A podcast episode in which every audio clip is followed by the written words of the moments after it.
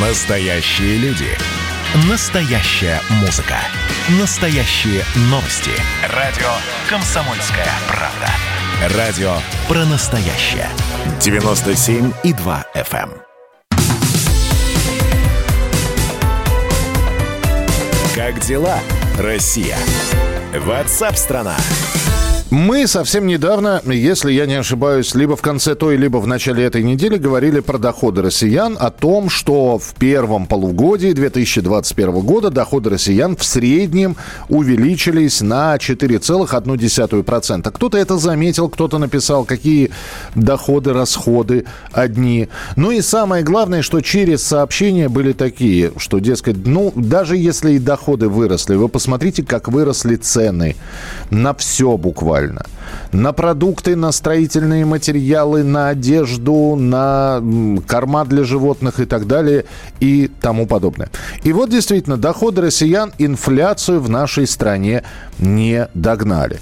Вот что э, сейчас говорят э, эксперты, специалисты. Результаты анализа зарплат в России находятся в тренде прошлого года, который показывает небольшой рост зарплат на рынке труда не успевающий за инфляцией. Ну, собственно, то, о чем писали вы более простыми словами, чуть более завуалированно и сложно э, произнесли эксперты. С нами на прямой связи Алексей Коневский, руководитель компании «Интерпортфолио», член Совета опор России. Алексей, здравствуйте. Добрый день. Ну и, и жить вот с этим. И есть ли хотя бы предположение, что ситуация будет меняться?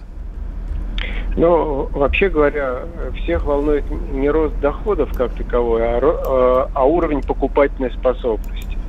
И вот, на мой взгляд, вот этот э, показатель, он, конечно, чувствительно снизился. Uh-huh. В первую очередь, конечно, в связи с тем э, фактором, который вы обозначили, есть инфляция, есть рост цен.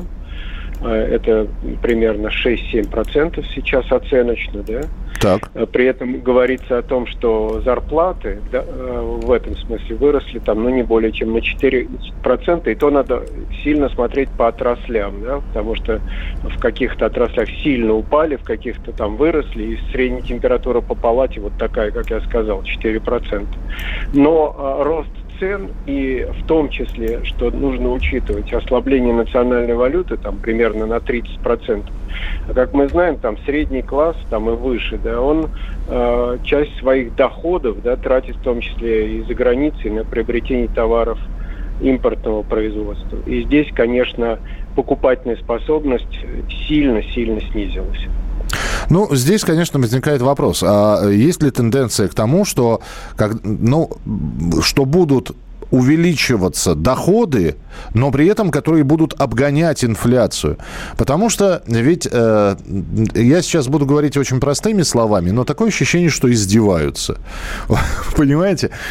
То есть э, очень здорово отрапортовать, что доходы россиян повысились, но при этом э, скрывать информацию, что вот повысились цены на ЖКХ э, с 1 июля. Везде в разных регионах по-разному.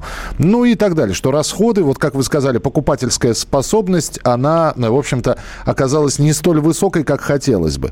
И то, что не дают э, вот эту вот именно статистику по покупательской способности, это такое э, лукавство, чтобы не портить общего впечатления.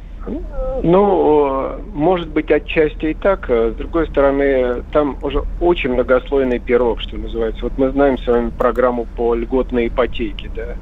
А, вот эти кредиты, выданные населению в массовом количестве, да, позволили людям там также массово приобретать какое-то жилье. О чем это говорит? Что покупательная способность выросла, но это же заемные средства. Да, да? Это, это говорит и о закредитованности их, просто. Да, да, их надо будет возвращать. Но потом, если говорить честно, но пока э, и в связи с пандемией, и с ситуацией, которая сложилась в экономике, но нет пока факторов, которые могли бы сказать о том, что что-то будет в оптимистичную сторону изменяться. Но пока вот нет этого. Наоборот, ситуация в этом смысле ухудшается. Мы э, уже стали с вами обсуждать там какой-то очередной локдаун, ну и так далее. А, э, тенденции на второе полугодие.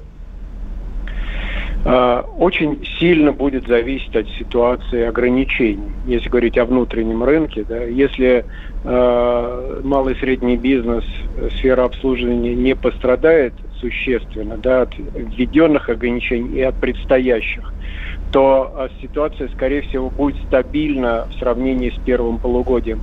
А ждать какого-то, э, э, так сказать, роста доходов населения, вот, как я сказал уже, пока не, не из чего. Да? Но если будут введены дополнительные ограничительные меры, то большое количество людей э, ну, существенно потеряет в доходах.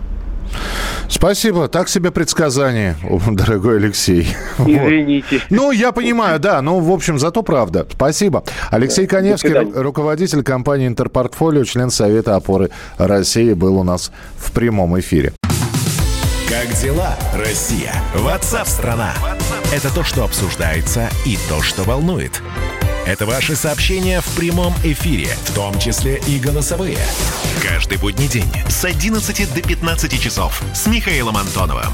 Эфир открыт для всех. Включайтесь. Радио «Комсомольская правда». Радио про настоящее.